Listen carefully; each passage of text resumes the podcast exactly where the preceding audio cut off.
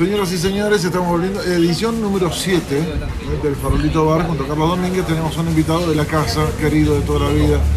Acá la admiro desde hace mucho tiempo. Le dije que si algún día armaba un partido iba a ser el primer militante. Lo dije una vez en una rueda de prensa que se hizo en el Sanville. Estamos hablando de Vladimir Villegas. Sí, señor. Séptimo programa el nuestro. Séptimo. Vamos bien. Vamos bien. hemos llegado. Siete semanas. ¿Eh? Son Nos siete han soportado. semanas. Sí, empezamos con cuatro temas. Y además, el 7 es bueno porque el 7 es la sumatoria de 4 y 3. Sí, es excelente. Que el punto de vista tecnológico no sé, pero sé que suman. Eh, Sí, lo he hecho, lo he llevado y o sea, con, con este cálculo se dieron cuenta. Sí, señoras y señores, es Vladimir Villegas. ¿Cómo estás? Bien, hermano, ¿cómo te va? Gracias por la invitación, Carlos, tú también. Bienvenido al bar, bienvenido al bar Me siento muy bien aquí en el farolito porque el No- olor no a lo conocías. No lo conocía, vale. No Primera lo vez que vengo. ¿Y cómo supiste de esto? Bueno, porque me invitó mi amiga África y su compañero Leonardo, me invitaron. Y bueno, aquí estoy conociendo y de verdad que el olor a parrilla es impresionante. Sí, viste lo mixto acá. Sí. Uruguayos, argentinos, Sí, venezolanos. aquí todo- de todo. todo Hay uruguayos y argentinos y no pelean, chico. Qué bueno. Sí, podemos decir que el Saime no está ofreciendo tres pasaportes por uno acá, ni siquiera uno por uno. Ni siquiera uno por Ni uno. siquiera uno por uno. eh, y estamos aprovechando el 7 por 7. Sí, sí, claro. El 7x7 Plus. Sí, y estoy impresionado con tu tatuaje que no lo conocía, chico. ¿ah? Es el, es el sol de la bandera argentina. De la bandera argentina, sí. Sin señor. embargo, originariamente es el sol del Perú. Así. ¿Cuántas, cuántas tiene? Igual ¿Cuántas, ¿Cuántos halos? No, en realidad, No, no, hay- no se cuenta. No, No es como la- 50 la cuenta. estrellas de los norteamericanos. tanto la bandera uruguaya como la argentina tienen un sol que fue propuesto en el 1800, o sea, cuando fundaron la bandera, porque ellos creían que el soberano después de la independencia debía ser un príncipe inca. Ok. De ahí viene lo del sol del Perú. Ellos hicieron mucho hincapié en eso. Sí, sí. Va a haber mucho de esto, ¿no? Va a haber mucho de esto. El- entonces quedó el sol del Perú en ambas banderas. De, de- de ahí viene el, el origen y me pareció muy significativo. No, está muy bonito, pero sobre todo admiro tu valentía porque son muchos halos, ¿no? Sí, entonces sí. son No. muchas pullas en la. Ah, es- No, a mí lo que me no, preocupa eh, es que ella, desde que se lo hizo, no le salió más pelo ahí. No, no, sí sale. Así sale. Ah, lo afeita. afeita, paso ahí, ya, listo, otra cosa. Ah, ¿qué Sí, tal? sí. ¿Tú tienes tatuaje? No, Vladimir? hermano, el que me dio la naturaleza nada más. No, ¿Para lo qué pensé, más? lo pensé. ¿Para qué más? No, no, tú nunca te llamó la No, atención. porque si yo le tengo terror a las inyecciones, y es lo que no me gusta a mí son las inyecciones. Ya, pero tú, Sí, tú le así. temes es a, a la, a la aguja del. A del- la aguja, a la inyección. Pero no se te ha pasado por la mente, coño, voy a hacer un tatuaje. No, porque la piel es sagrada, hermano. Somos dos, La pensamos piel es sagrada. Yo creo que uno no se debe hacer tatuajes a menos que sean de esos de los que había antes cuando uno compraba helado. El tatú. ¿no? El tatú. Cuando yo estaba chavo Ah, y había la lavandería, una guiche. En Venezuela había una lavandería llamada la Lavomat. Que tú no la, no la conociste. Hasta Hace poco andaba estuvo. por ahí. Estuvo hasta los 70, 80 quizás. no, pero esa, esa lavandería, entonces te regalaban unas, unos tatuajes. Cuando la familia llevaba, la mamá de uno llevaba la ropa a la tintería, ellas le regalaban unas calcomanías y uno se las pegaba. Pero también los heladeros Claro. te daban calcomanías. Yo me acuerdo mucho de eso, ¿no? Porque están las- Claro, sí, Y yo dejé de pegarme esa venían calco- al final del helado ¿Y tú sabes por qué yo dejé de pegarme esa calcomanía? Porque por allá había un marihuanero que le decían el coba por allá en coche. Entonces, eh, un vecino me dijo, El así empezó el coba. A ponerse calcomanía después terminó fumando No, marihuana. pero tú Entonces, sabes que nunca me la puse. en los años 80 se hizo Gracias, muy famoso. Gracias, eh, no sé si tú recuerdas los Garbage Pail Kids, que fueron, eran unos muñequitos cochinos, que eran una, una como unas barajitas. Ajá. que traían, que eran unos niños cochinos. Pues bueno, eso era una, era una especie de tatú. O sea, tú te lo pegabas, los niños se lo pegaban y decían que traía droga. Ah, sí. Claro, eso. Entonces que claro. los niños dejaron de pegar. Tremenda campaña en Sí. contra que le hicieron Sí, a, a claro. ese negocio, ¿no? Eso me recuerda a la campaña que hizo aquí el diario 2001 contra la Crest, contra la, pa- la pasta dientes. la Crest, pasta dental. ¿Sabes por qué? Financiada Porque por como no le-. Bueno, yo no sé, yo me imagino, pero ¿sabes por qué había esa campaña? Porque ellos no querían anunciar en 2001 y entonces los tipos, ah, bueno, le aplicaron el viejo 2001, el de ahora no. Claro, así es. Que por cierto, Henry Falcón se asoció para crear una pasta de dientes. Se llama Falcon Crest. Qué, buen- el qué buena serie gol era Falcon 3. del primer gol del primer tiempo. Sí, El exacto. tiempo No, Eso lo decía John Gretando que tenía con Briseño, que tú tuviste. Yo, Sí, señor. Sí, bueno. Sí, bueno. sí, hace tiempo. Cuando- vi en el VOD. Ahora tengo un programa que se llama Los Inmaduros con Kiko Bautista, ¿lo has visto? Sí, eh, lo he visto, lo he visto. He visto que tenés como un- una colección de, de, de podcasts. Y Sí. mira la carta, la de contrapunto bueno tengo, con sí, tengo Vladimir y punto, tengo con tres puntos, tengo Vladimir a la carta, tengo eh, argumentos y no insultos, que es un programa que hago los Ajá, martes en la con noche a las también. 7. Ese lo hago solito. el Solo. Con Vanessa es en con, Es con, contrapunto, con ¿no? Goyo Yepes, que es el Ese. muchacho que cantaba con Ali Primera, que hablaba como Bolívar, Goyito José Gregorio Yepes. Que por cierto tiene un problema que está muchacho. él es, no, era cuando hacía de niño, Ah, hacía de niño con la canción de Bolívar. Que por cierto yo le digo a él que no le alcanza la mano para afeitar, él se rasura igual que yo, pero no le alcanza la mano porque tiene una colita aquí. Pero hacemos, y tengo como 6 o 7 programas, entonces de Globovisión salí, pero bueno, sigo por allí, ¿eh? sigo pareciendo Ya no, estás a la, ya no estás a la una. Estoy a toda hora, es a la carta. A la, A carta. A la carta. A la una solamente estoy salto- en Vladimir y punto.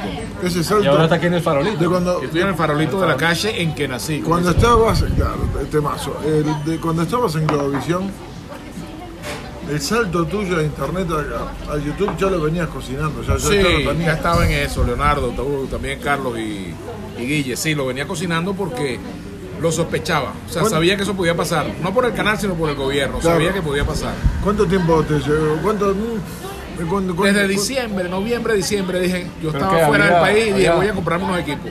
Voy a comprarme una camarita, de las luces y la cosa. Y eso hicimos.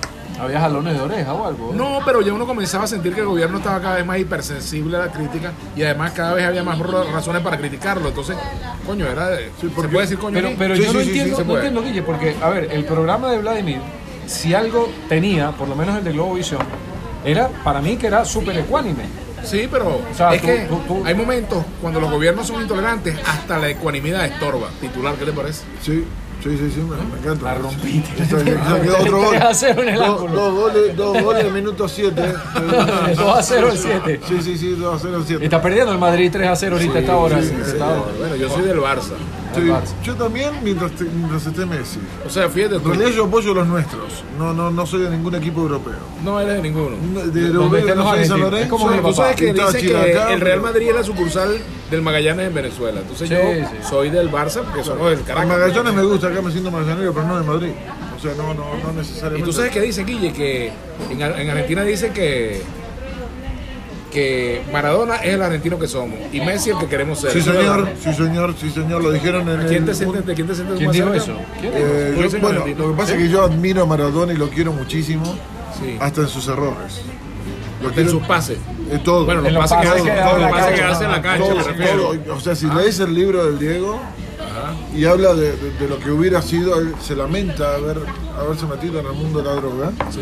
porque si, él dijo, dijo con- si no hubiera tomado cocaína hubiera rendido el doble o el triple. O sea, la camina cocaína me quitó la, la rendimiento. gente cree que el Y rendimiento todo, era, lo- es todo lo contrario, te quita rendimiento. Claro. Y él dijo que. Ahora, la efedrina, que fue lo que él dio positivo Ajá. en el Mundial de Estados Unidos, sí es un, un estimulante. Sí, Termina siendo un estimulante. Y se usaba para tapar, eh, presuntamente era para tapar lo otro que se. O sea, una pregunta que yo te voy a hacer, Guille, que No, es una se metió provocación que te voy a hacer. Se metió. Una, una provocación que te voy a hacer. Dale, dale. Si, Con eso, con eso pedimos si, otra, Maradona, muchachos. si Maradona no hubiese consumido esa sustancia, habría sido madurista igual. No creo que sea madurista. si viviera acá no me sería tanto. No, pero que no era madurista. Viene, viene, Vamos a pedir Viene una. de atrás, pero Dale, yo viene conozco con- chavistas que no son Vamos a maduristas.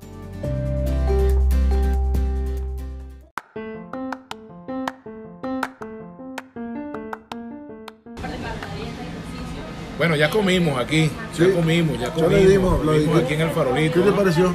Muy buena la comida. ¿Te pareció comer una carne Espectacular, tierna? muy tierna. Tiernísima.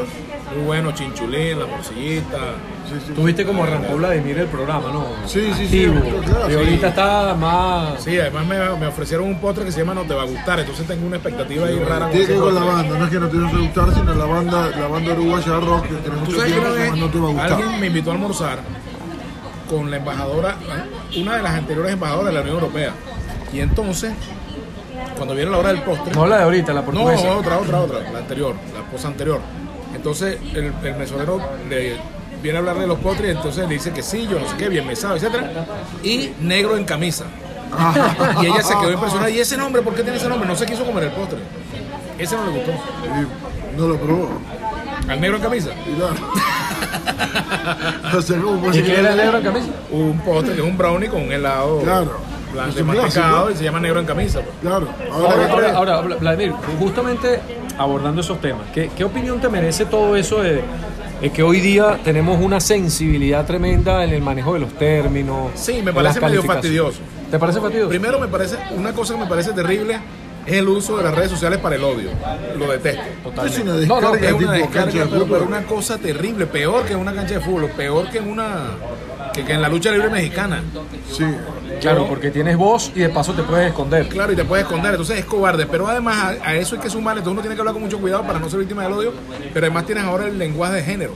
Exacto. Sí. Entonces tienes que hablar de, El todo es. del todo. Yo decía y en mi familia, pero ahora resulta que El es no, todo. no, el todes. El- Ya no, el todo y no. Es Todo y no. Es Todes. Todes. Entonces LGBTQ. En, eh, no sé, que ya perdí, ya perdí Sí. el, el ¿Qué es abecedario. Q? ¿Qué es Q? No, Q no. es queers, que quiere decir que son menos que Que no ahí se sabe ahí qué es la cosa. Ahí es lo que hay gente, pues. Digo, yo entiendo.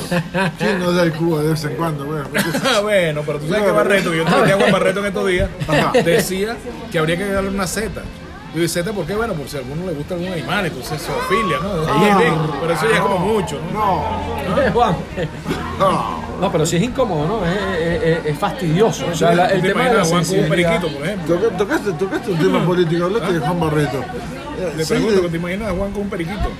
No, no, no, ni, no, ni, En el hombro, ni quiero, no, ni quiero, ni quiero lograr la frase. No, no, no, la, la, la pregunta que Gracias, tengo es, eh, falta poco para el 6 de diciembre y la cual eh, Gracias. venimos de una elección que nos dio Bolivia de, de- de elecciones. Sí.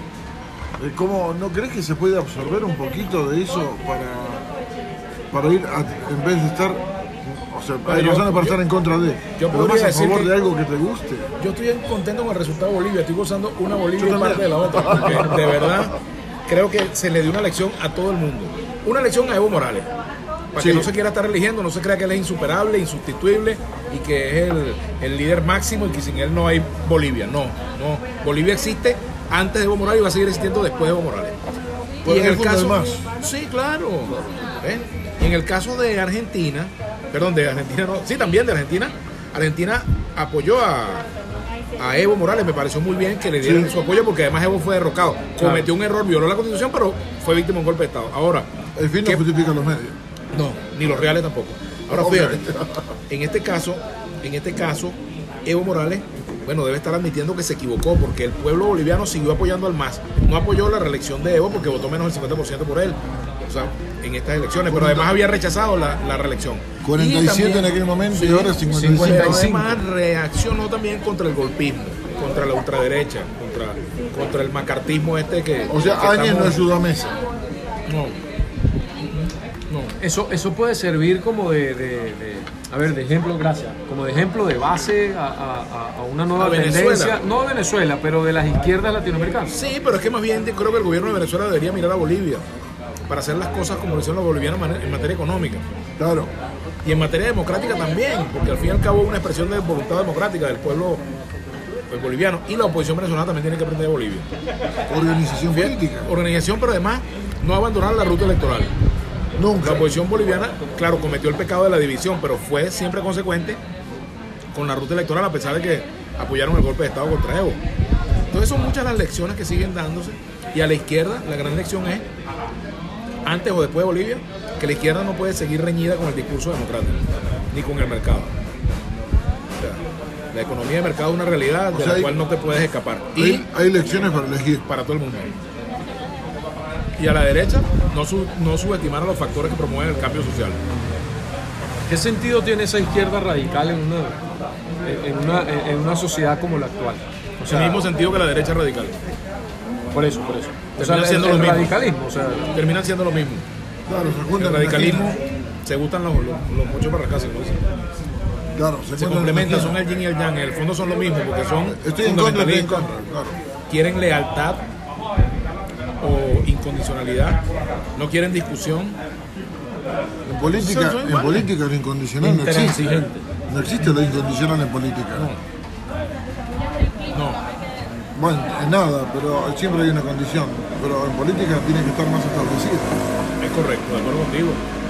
Fíjate tú, el Héctor Cámpora fue uno solo en Argentina. Sí, señor, campo era el gobierno, pero era el poder. Así es. No. Esa era la campaña. Y ahí le dijo, Luis Arce le dijo a Evo, muy bueno que nos apoye y tal, pero el, el presidente soy yo. Y está bien que le marque el, el paso. ¿Ves? Claro. Porque los presidentes pueden dar conferencias, puede ir a un organismo internacional, puede cuidar a sus nietos, puede ser vita- senador vitalicio, cualquier cosa ¿Cómo puede te ser. imaginas, cómo te imaginas Arce en la OEA después de este desencuentro que hubo durante estos últimos dos años? Hola, Bueno. ¿qué tal? ¿Me extrañaste? Algo así. El nuevo presidente de, de- de- de Bolivia le dirá a Almagro. vaya a bañarse. No, la OEA, la OEA cada vez queda más ah, retratada, ¿no? Muy mal. Se María Corinizó Ajá. Sí. la OEA. Y Almagro, en lugar de cumplir un rol mediador, digamos, de diálogo, de conciliación, se convirtió en un activista de 20. Después de venir de la izquierda uruguaya, de ser un líder también junto a. No, tal, vez, Pepe, fue un- tal vez en un momento la OEA tuvo una representación de defender la autodeterminación de los pueblos y últimamente parecía más una ONG. Es verdad. O sea, tomó un partido y Yo diría que era una OMG, M. una organización muy guaidosista. Ah, también. Eh, vi que Guaidó reconoció que en enero se termina esta asamblea y ya no sería más presidente interino, entre comillas, que no, para mí Bueno, nunca lo eso, fue, eso- pero eso no está muy claro. Porque el interinato ellos pretenden hacerlo seguir. Y Sí. sigue con la tesis de la continuidad administrativa. Sí. De que esta asamblea debe continuar porque no ha habido elecciones, ni siquiera la del 6 de diciembre. no es una excusa un poco difícil de comprar. O sea, ¿quién, quién se come ese cuento? Bueno, de ilusiones también se vive. Claro. Sí, es cierto. Pero, pero ese mensaje está calando, ¿no? O sea, ese mensaje de ellos sigue calando. Creo que cada vez menos. Representatividad no veo en la calle. Yo no veo el poder de convocatoria que Guaidó dice que tienen. Yo no lo veo como eso Yo te tampoco digo, lo o sea, veo. Yo, yo no veo, a ver, no veo que la gente vaya o, o- o no vaya a votar por un motivo. Sencillamente quizás... o sea, no- no- no- Bueno, no- además hay que recordar que tampoco las elecciones parlamentarias han concitado tanto interés, ni las de gobernador ni las de alcalde. siempre, siempre. Claro. Siempre ha sido así. históricamente. Ahora, el abstencionismo es el aceite que lubrica la maquinaria electoral del PSUV. Yo no tengo ninguna duda de eso. O le funciona el PSUV Y le ha funcionado, le sirve, termina sirviendo. ¿Por qué tú crees que María Corina hace y deshace y dice y desdice y no le pasa nada por eso? ¿No la van a nombrar militante del mes? Posiblemente. Ok, pedimos otra. Tenemos- vamos a pedir otro, vamos, vamos a terminar de comer este y... Dale. Hacemos la pausa. Dale, dale, la pausa.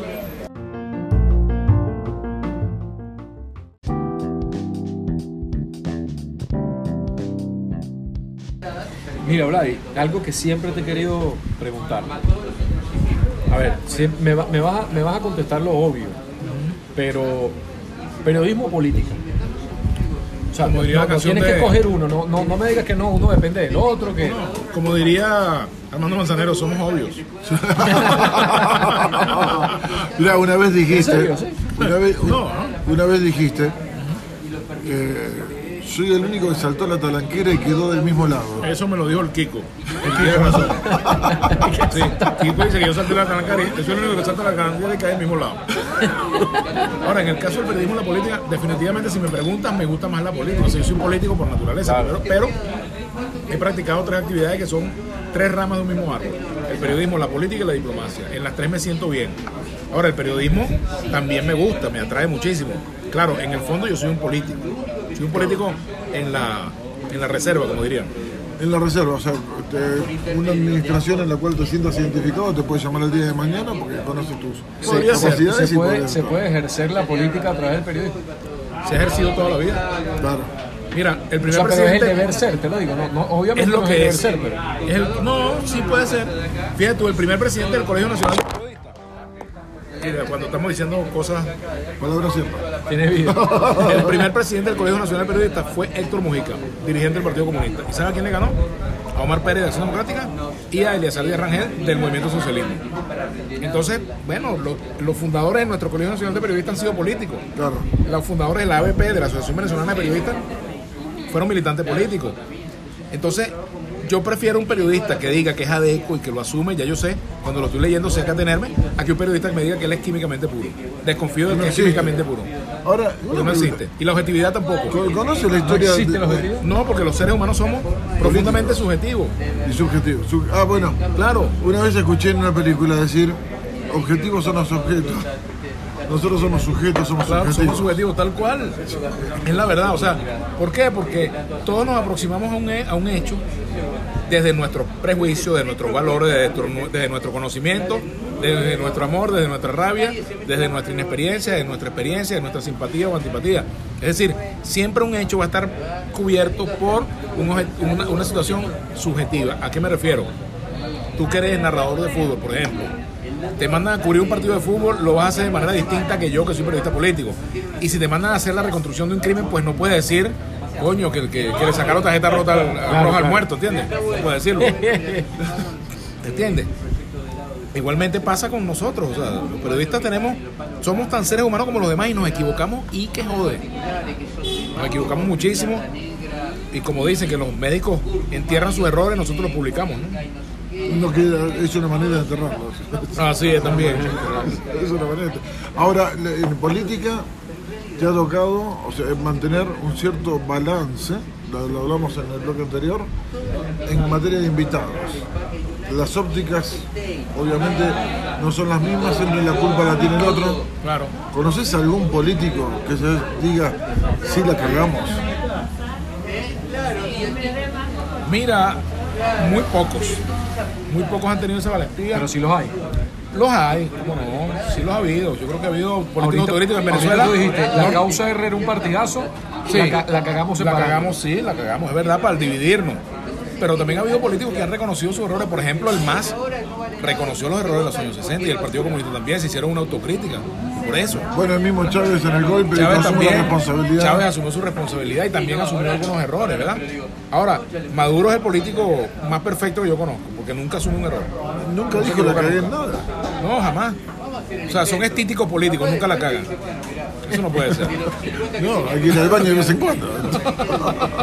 Claro, lo que pasa es que decir ir al baño, obviamente todos vamos al baño, pero no reconocer que lo hacemos es tal vez sea ahí el error. Sí, sí, claro, tampoco tienes que hacerlo con la puerta abierta. porque- No, claro. Claro, claro, claro, claro. Y hay que echar desodorante tampoco para que no huela. El, el- el caso es que hay tanta gente que, que sabe que eso no es verdad. O sea, que sabe que hay errores. Y por eso, se, por eso el desprestigio y por eso la desconfianza. Pero, ah, eh, ¿y, y por qué sigue la fidelidad? Más allá de, de- de la desconfianza. Bueno, porque pasa como con la vino tinto. Tú dices, coño, qué cagada con Peseiro, pero el El-. Eso, ¿entiendes? Eso, eso. Es igual, ¿entiendes? Y lloramos, todo, pero perdemos, siempre salimos pero, siempre el día del partido estamos ahí. bueno, cuando hay una identidad, hay una identidad. Ahora, llega un momento que te puedes fastidiar ¿sí? y decides, entonces, te cambias de partido, cambias de candidato, cambias del voto, no votas más, te separas. Eso Un fastidio pasar. general puede ser que el 6, o sea, no le creo a nadie, por eso no me parece relevante el 6 de diciembre. Bueno, esa es una trampa jaula. Porque la gente que dice, no, yo no voto porque esos políticos no merecen que yo me mueva a votar. Ah, Esos son, De cualquier- al final terminan siendo marionetas de Diosdado Cabello, de Padrino López y de, y de Nicolás. ¿Eh? O sea, no hay abstencionismo químicamente puro. Eso no existe. claro, Y menos en una sociedad tan polarizada como la nuestra. El abstencionismo juega su papel. Si tú juegas a, a la abstención, estás jugando a que Maduro, a Maduro se quede. O sea, abstencionismo rima con colaboracionismo. Es el- el- lo más cerca del colaboracionismo. Es el abstencionismo. ¿Y qué espera el abstencionista? O sea, que, que Espera vengan que, los Ma- marines. espera que Maduro, se vaya ya, aunque, aunque él no haga nada para hacerlo. Me cansé, me voy.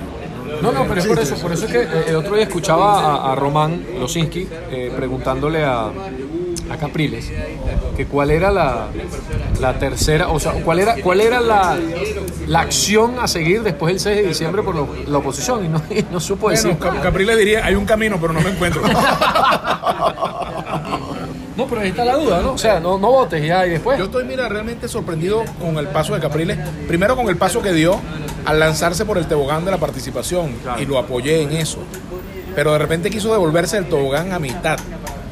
Sí, Y eso no entonces- entendí, porque el envión viene, o sea, él se lanza y hay sí un perdón de Paracoto, que le paralelo chance, ¿eh? justo a un indulto de 110 presos. Logró, tuvo un logro.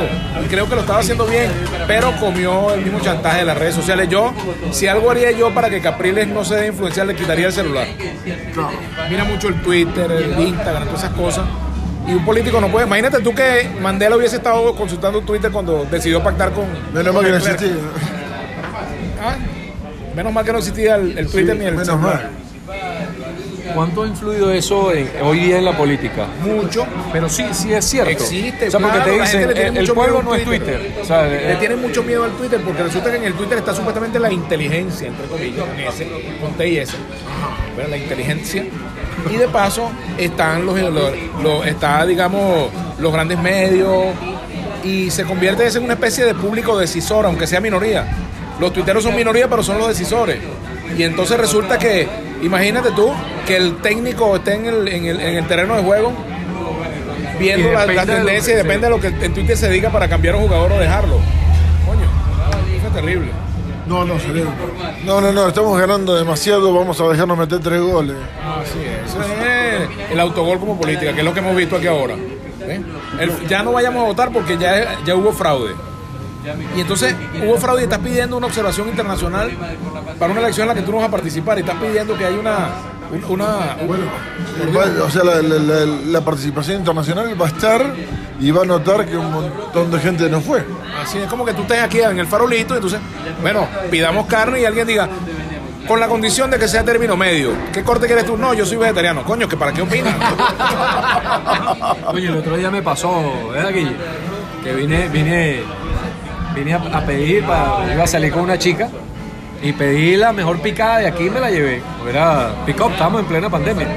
Y era la primera vez que iba a comer con la chama y era vegetariana. ¿Qué Después hiciste? me dijo ahí- ¿Le tuviste que no, no, comió, comió. Y yuca también, que ojo.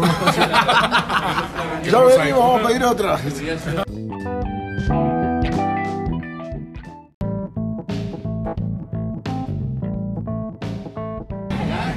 ¿Qué, qué, qué- qué has aprendido de, de estos días de confinamiento? Aprendido, no te voy a decir que, que has hecho, no, sino que, ¿qué aprendiste? que estar con uno mismo no es tan fastidioso. Eso sonó raro, eso de estar uno mismo. No, eso siempre. Todos los días. Esa es fija.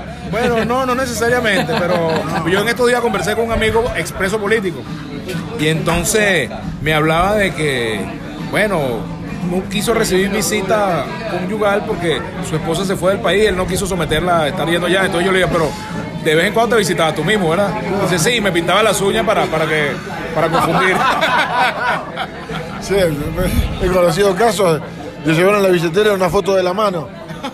Yo, yo lo, que, lo que digo, a ver, quizás nos gustó tanto estar en casa que luego cuando venga la normalidad nos va a costar. Hoy me porque- fastidió la normalidad, pues yo camino todos los días. Ajá. Y entonces, caramba, en la calle vi muchos carros. Yo decía, ¿por qué tantos carros? Dios mío, hace falta un poquito de, de- de cuarentena. Sí, sí, el parque Un acceso- un acceso de- de bueno, te libertad. vas al parque, el parque está bellísimo. Yo fui ayer, yo fui ayer a correr allá.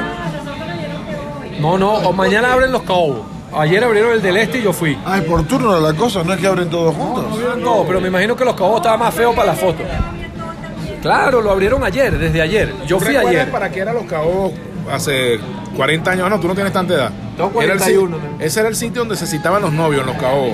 Ah, sí. Hacer algo que llamaban hacer cebo. En aquella época se decía así. Puntico, voy a puntico también. Sí, bueno, calentar el agua más o menos para tomarse el mate después, como se algo en el sur. Sí, sí, señor. Con la bombilla. La bombilla siempre está lista. Tú, tú eres de la UCB, ¿verdad? Sí, soy de la UCB. Eh, bueno, claro, tierra de sí. nadie. Algo así como tierra de nadie. Tierra de nadie. Yo cuando estudié en Tierra de Nadie, ya seguridad, había comprado unos perros. Ah, o sea que te echaron los perros de tierra de A mí nadie. me echaron los perros, pero literal. No me digan que de ahí viene la frase de echar los perros. Eh, que- De ahí viene. No sé, pero no sé, pero eran unos perros. tiene sentido. O sea, tú estabas tranquilo y aparecía el perrito de la nada. porque Tiene sentido echar los tú, perros. él estaba en tierra de nadie, pero tenía un gran sentido de la propiedad.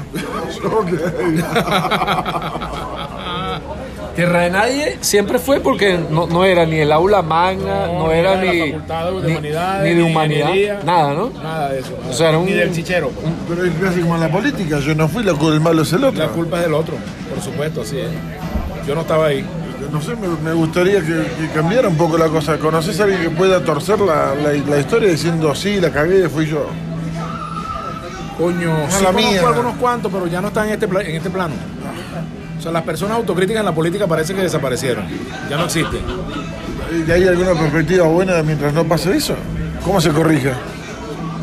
Bueno, es difícil. Es difícil corregir eso porque eso va, digamos, con el sentido de la culpa. O sea, se sienten culpables y por eso no son autocríticos. ¿eh? Porque no se aceptan ellos su culpa y menos aceptan que los demás se la echen también a ellos. ¿no? Claro, bueno, que está la proyección a veces, como que la- la- psicológicamente hablando, que el- vengo a poner la torta yo y, y por la duda digo que fue el otro. Bueno, aquí tenemos muchos políticos reposteros. Es Viven poniendo la torta.